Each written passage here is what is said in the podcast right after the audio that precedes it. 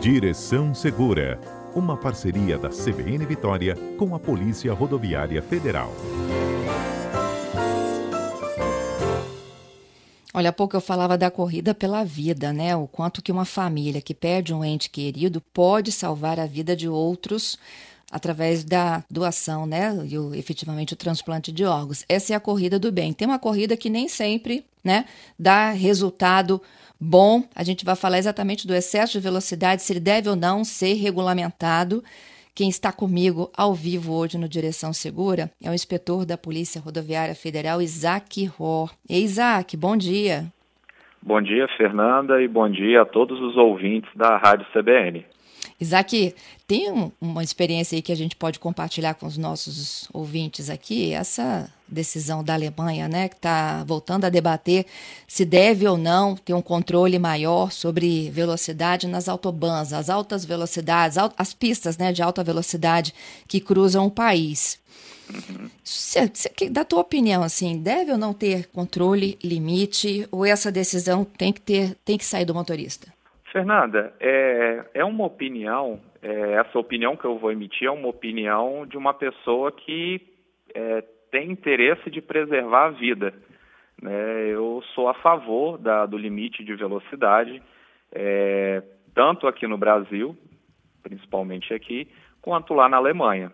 É claro que são realidades diferentes, a gente precisa né, de, de entender isso, são realidades econômicas, aí quando a gente vai para o trânsito, uma realidade de comportamento, de pavimento, é, de veículos, enfim, de educação de trânsito, mas é, lá também acontece acidente, lá também pessoas morrem.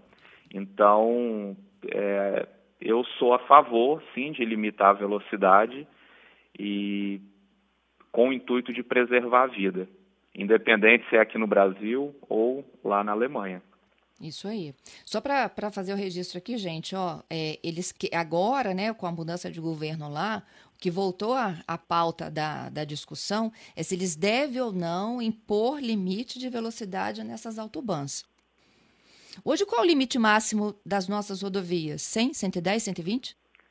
110, né? A gente vê 110 é o limite máximo na, nas rodovias aqui no Brasil.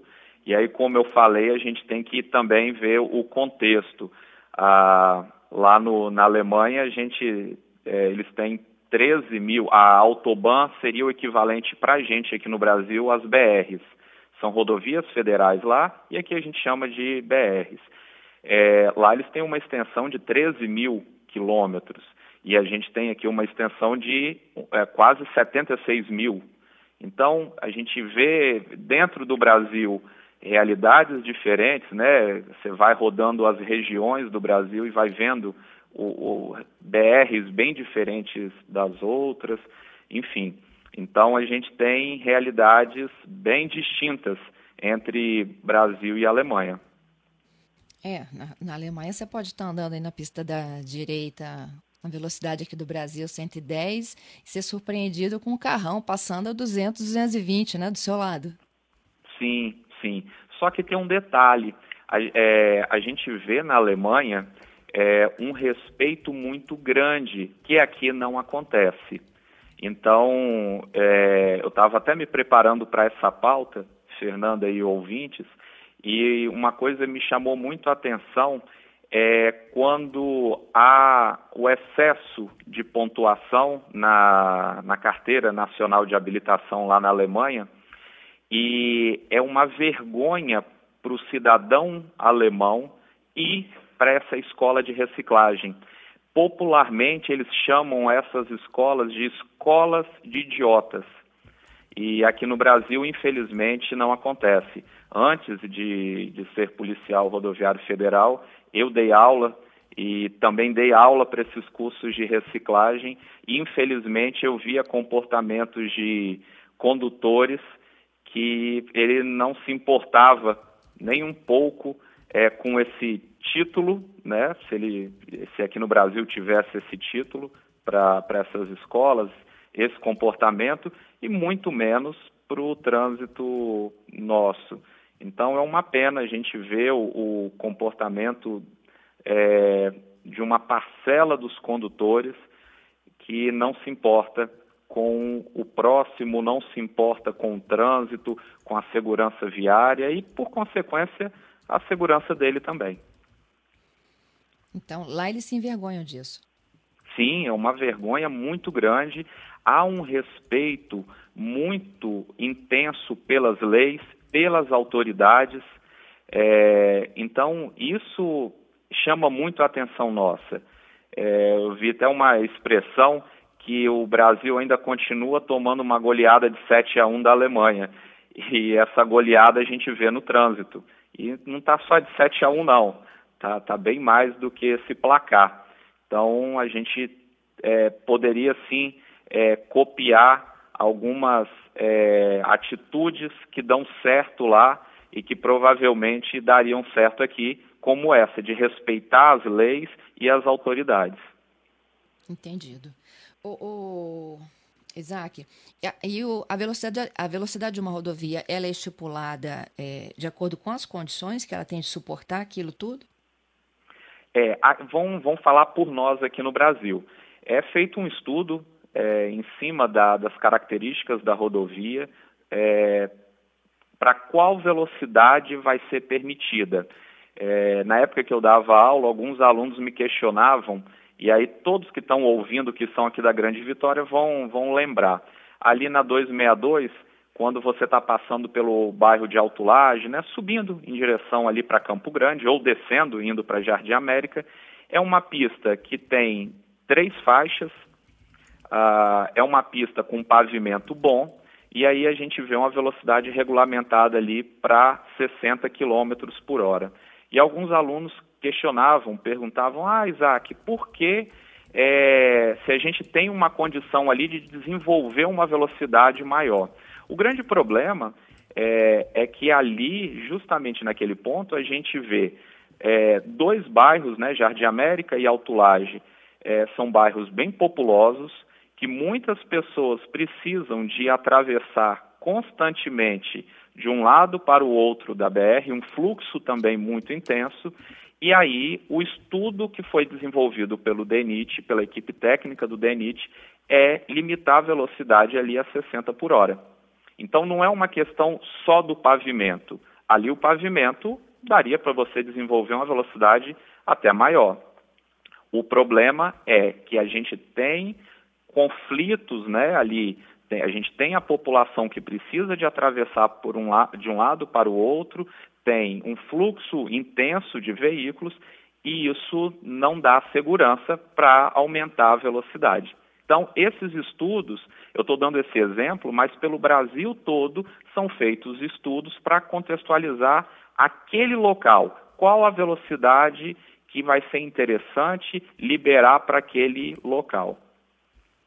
Entendido. E assim, como a gente tem né, carros é, nacionais e importados, a gente poderia falar assim, nossa, mas por que que lá, né, a, a, a, a rodovia tem condições de suportar 200 ou suportar qualquer velocidade porque não tem limite e aqui não tem? Ah, vamos lá. É, é uma questão, volto a falar de educação, a gente uhum. vê uma Mercedes ou uma BMW que é comercializada lá na Alemanha aqui também ah, o nosso pavimento suportaria você desenvolver uma velocidade dessa.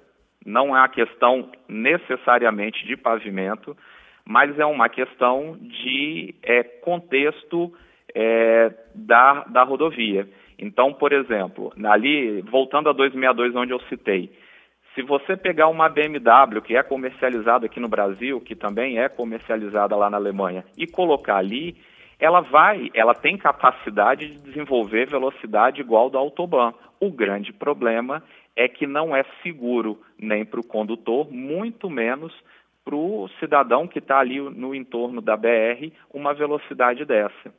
Então, é, é justamente esses contextos é, que a gente tem aqui de, de BR, de do condutor, e aí você eh, quem está escutando pode até me perguntar, ah, tudo bem, mas num, num ponto das rodovias que não há é, um meio urbano, é, a gente bate na tecla da educação é, e da segurança.